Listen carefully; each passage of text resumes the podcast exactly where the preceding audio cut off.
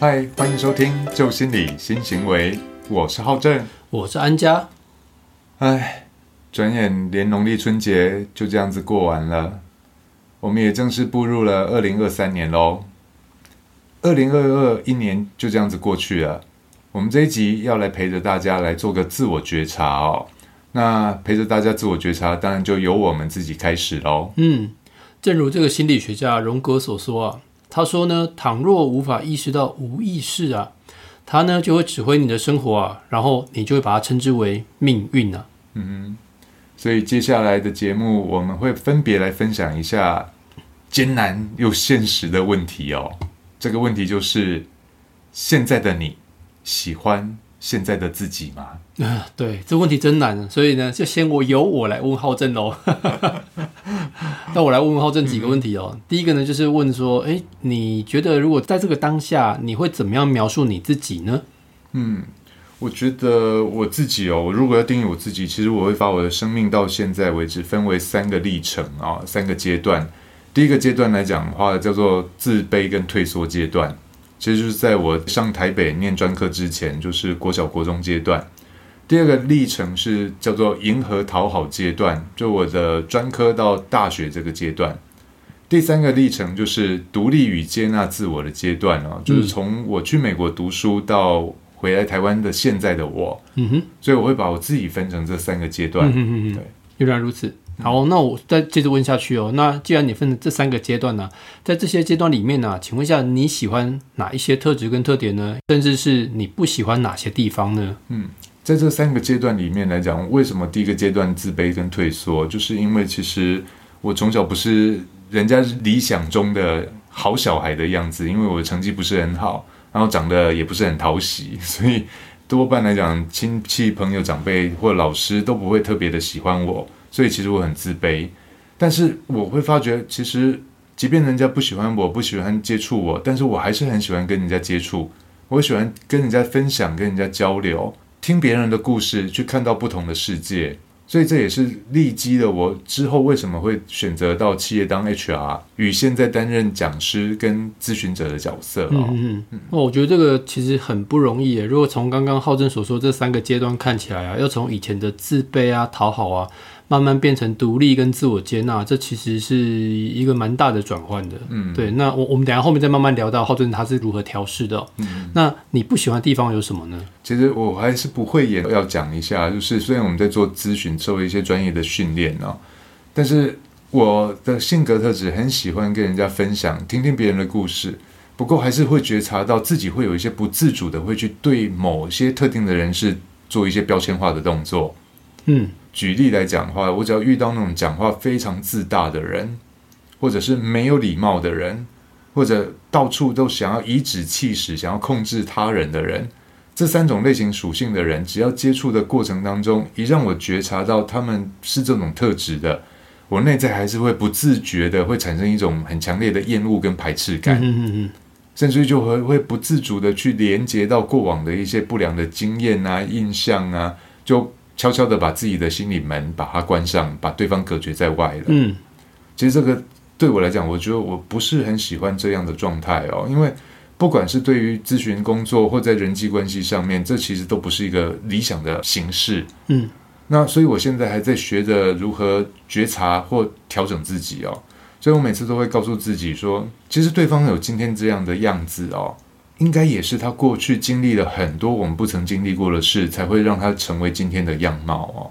所以我不能因为他现在是这样子，而就去排斥他、抗拒他，跟把他隔绝在外。因为我们需要去探讨的，可能就是他背后这些我们不为人知的心路历程。嗯嗯，这也是我们更值得去倾听跟聆听的重点故事所在哦。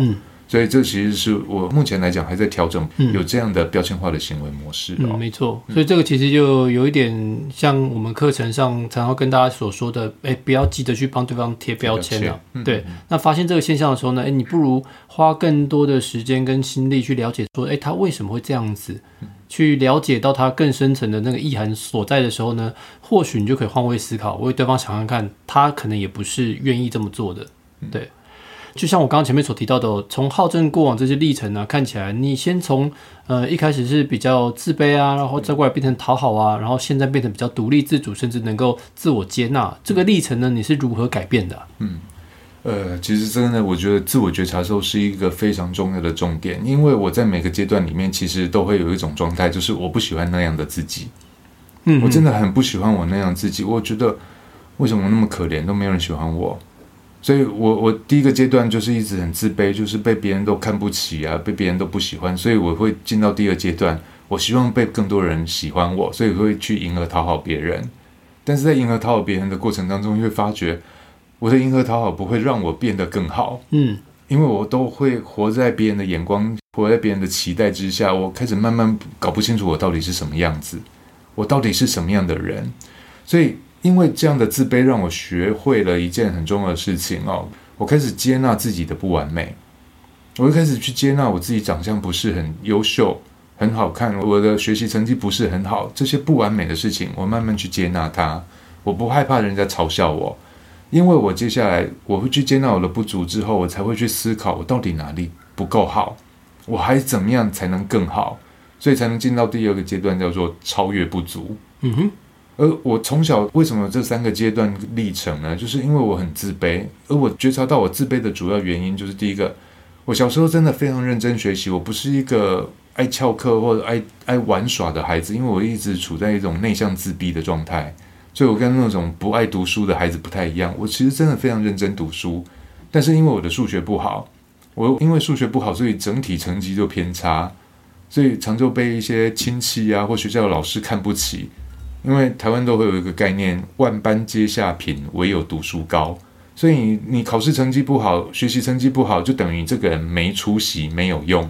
我就被贴上这样的标签了。嗯。所以在学习过程里面，其实我充满了很多的挫折跟失败的感受。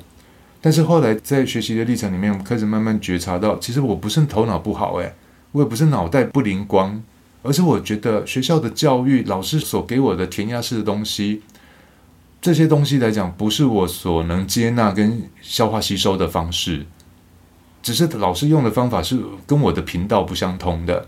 我开始思考一下，我有哪些的方式可以让我变得更好。嗯哼，所以我在学习上面来讲，开始采取一个叫做策略性的方式。所以我分享给大家我两种学习方法啊。第一个叫做截长补短法，我去检视一下我平均值里面，我什么样的功课内容项目是弱于平均值的，哪些是高于平均值的。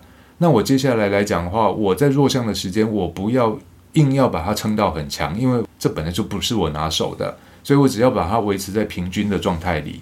那我把所有的时间火力都集中在我的强项上，所以我只要能在我的弱项拉到平均值，强项可以拉高的时候，我的学习成效就非常自然而然，能见度就会变高，它的效果就会非常好。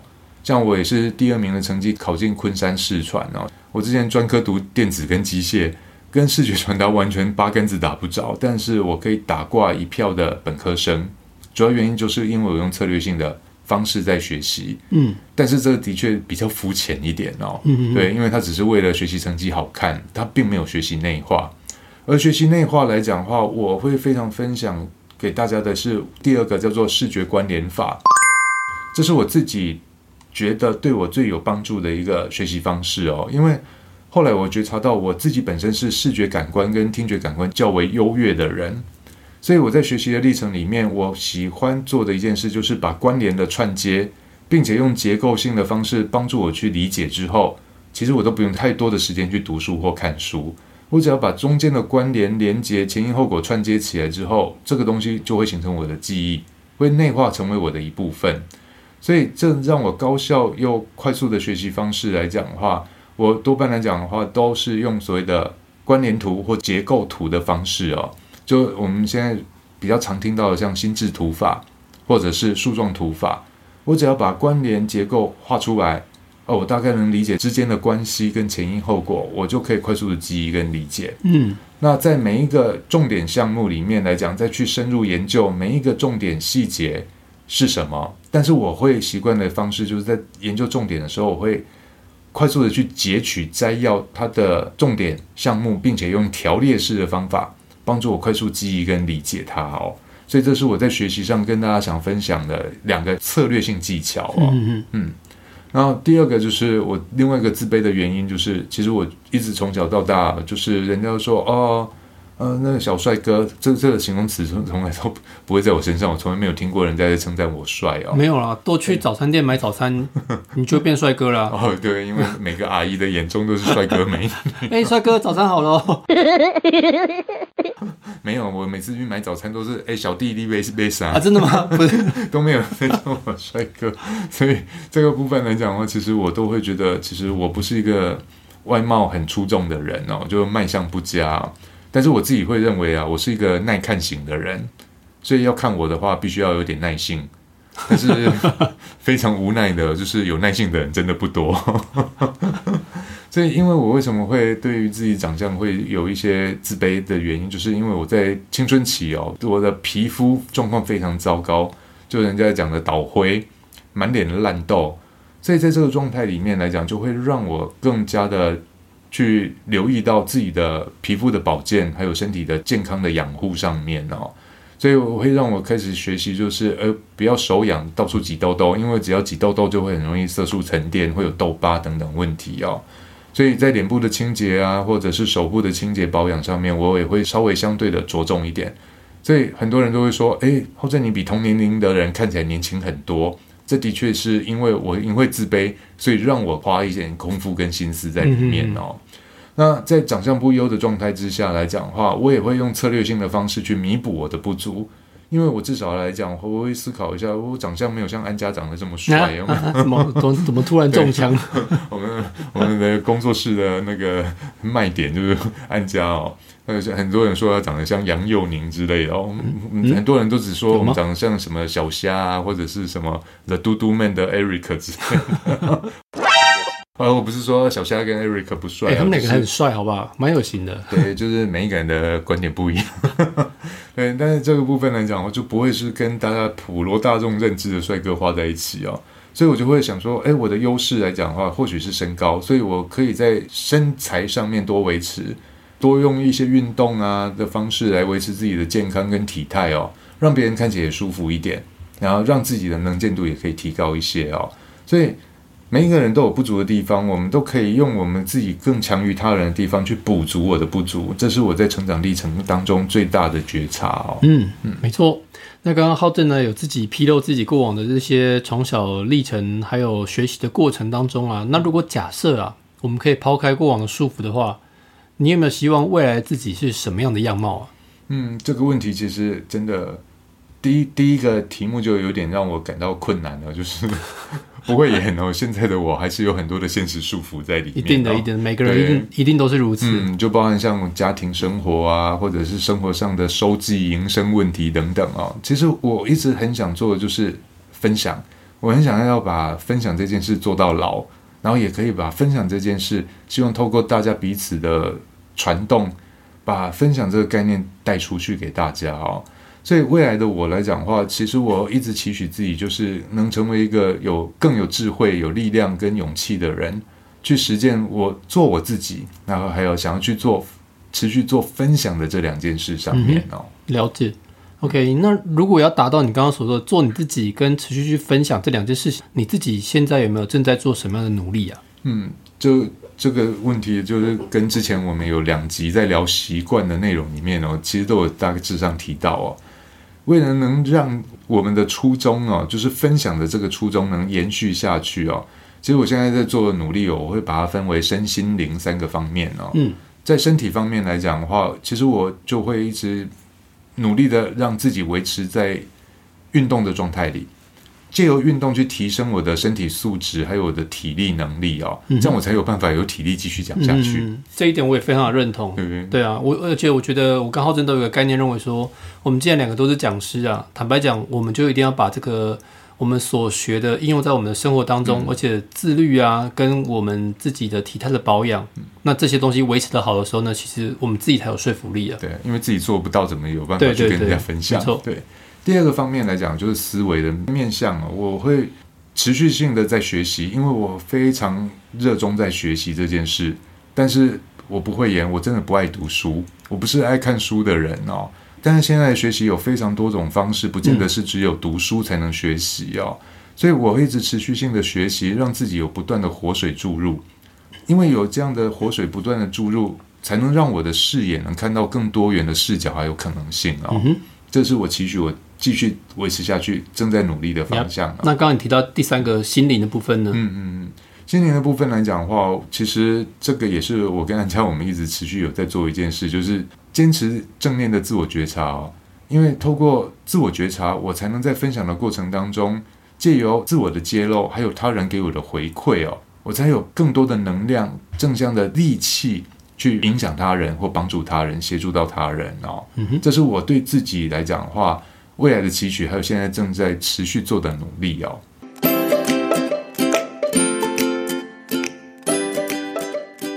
OK，那接下来我的部分大致上聊到这边，那接下来就要换换我来问问安家喽。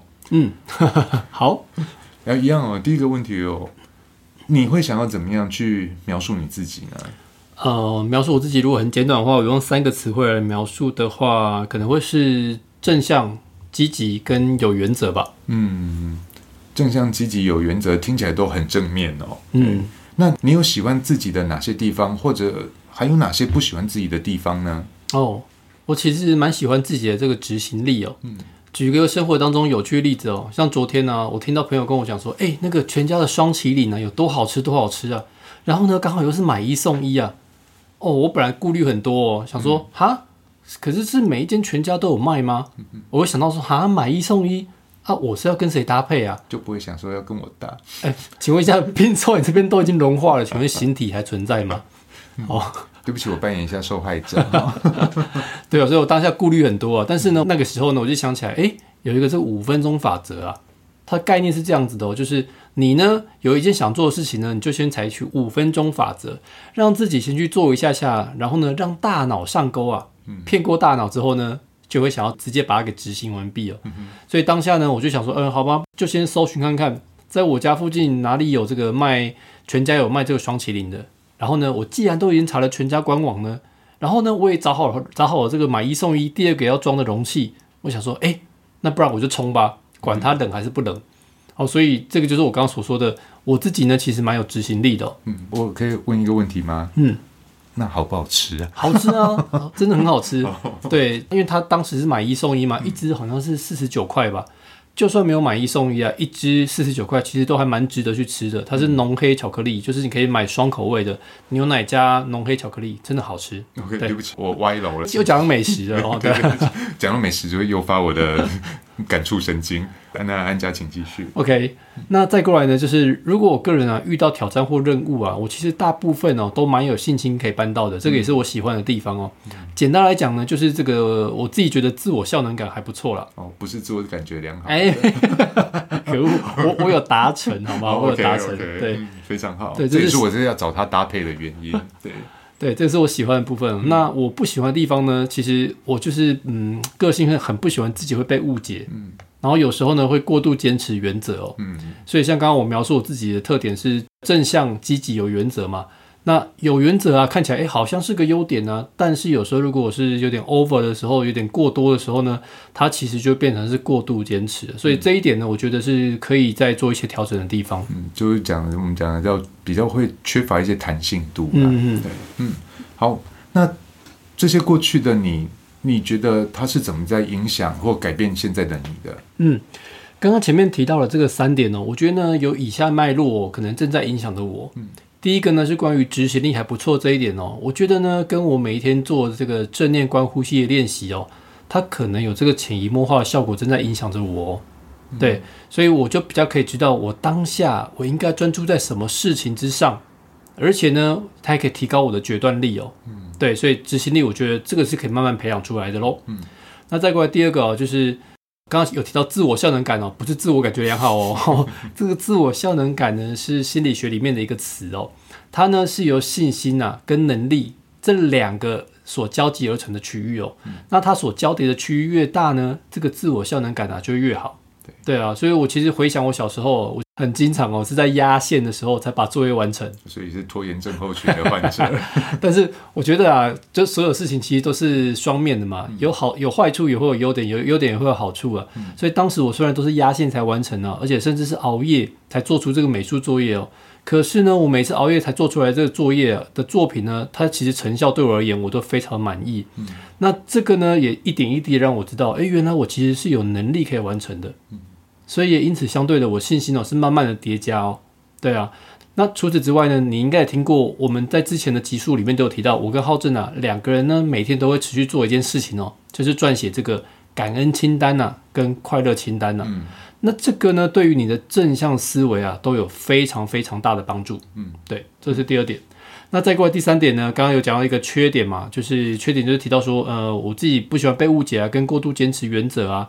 那其实反观我自己哦，我们当初在学这个 NLP 的时候啊，其实我觉察到我自己的这个感官优越啊，它其实可以分成三个三大类型嘛，有视觉、听觉跟感触觉嘛。那其中有一个呢，我的听觉优越啊，其实也是得分也算是蛮高的哦。那所以呢，其实我就有觉察到，我对于事情的这个架构啊、前因后果啊、规范啊等等啊，都会特别的在乎啊。那这也有可能是因为潜意识里面想要强化自我内心安全感吧。哎，我我旁边的浩正目前不断的疯狂的点头，他头都快要断掉了，是 怎么回事？赞同你说的。OK，嗯，那如果让你可以抛开过往的一些束缚啊、社会道德责任啊等等，你会希望未来自己是什么样的样貌呢？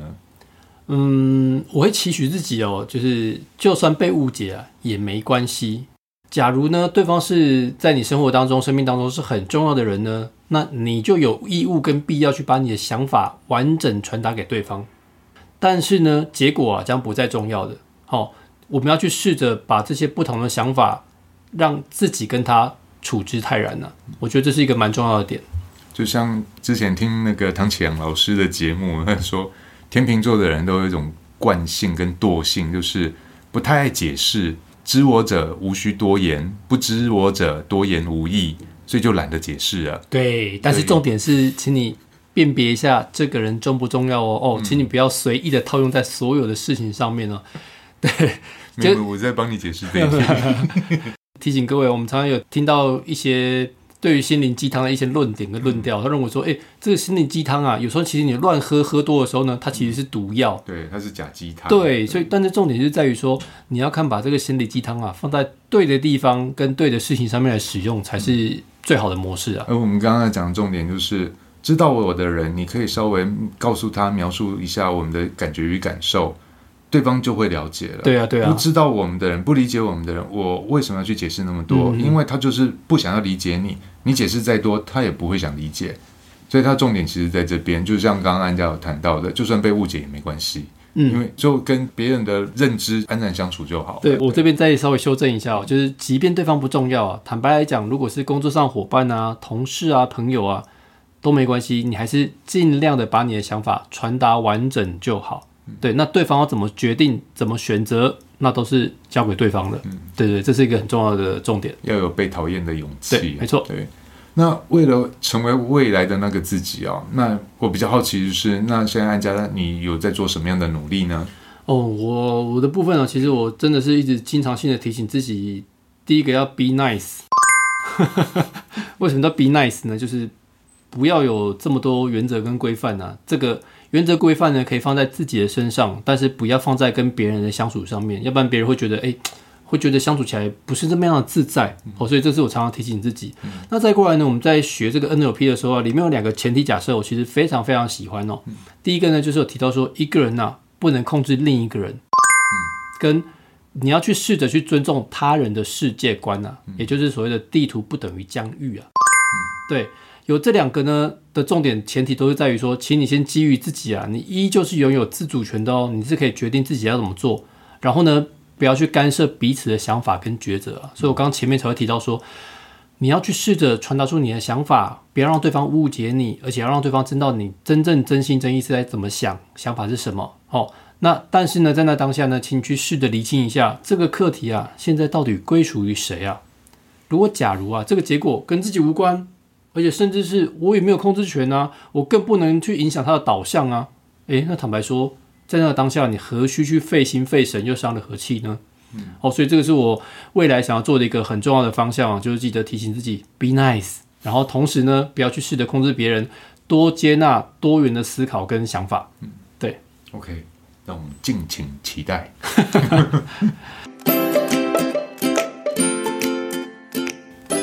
那我们针对这一集，我们做个简单的 summary 哦。其实，透过我们自己的觉察跟大家的分享，主要来讲，第一个重点就是过去的你。不等于现在的你，也不会等于未来的你。所以第二个重点就是，我要觉察过去自己的如何不完美，去接纳它，面对它，然后去学习，然后去如何进化自己，这才是重点，而不是把过去的自己当成一个累赘、枷锁跟包袱，让自己动弹不得哦。所以，如果现在的你你不喜欢现在的自己，那请记得。人生只有一次，你还是有主导权、主控权，让你变成你喜欢的样子。而甚至于要如何先学会爱自己，因为你在爱自己的过程当中，别人才会看到、才会看懂、才会读懂，他要用什么样的方法来爱你。所以你现在如果很孤独的话，请注意，先把自己好好的照顾好，好好的爱自己之后，我们就会越来越多人会靠近我们，而我们想要的样貌。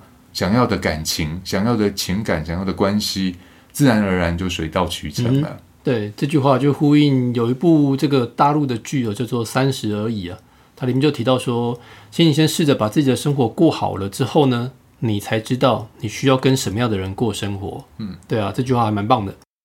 希望这期节目的内容啊对你有所帮助，同时啊你也喜欢我们的节目，那请跟着我们一同来分享，将节目分享给亲朋好友们。并请不吝给予我们五星的评价与鼓励哦！未来将持续分享更多生活案例、技巧与有趣的议题，让我们一起研究心理，改变行为，从新思维开始，旧心理新行为。我们下次见喽，拜拜，拜拜。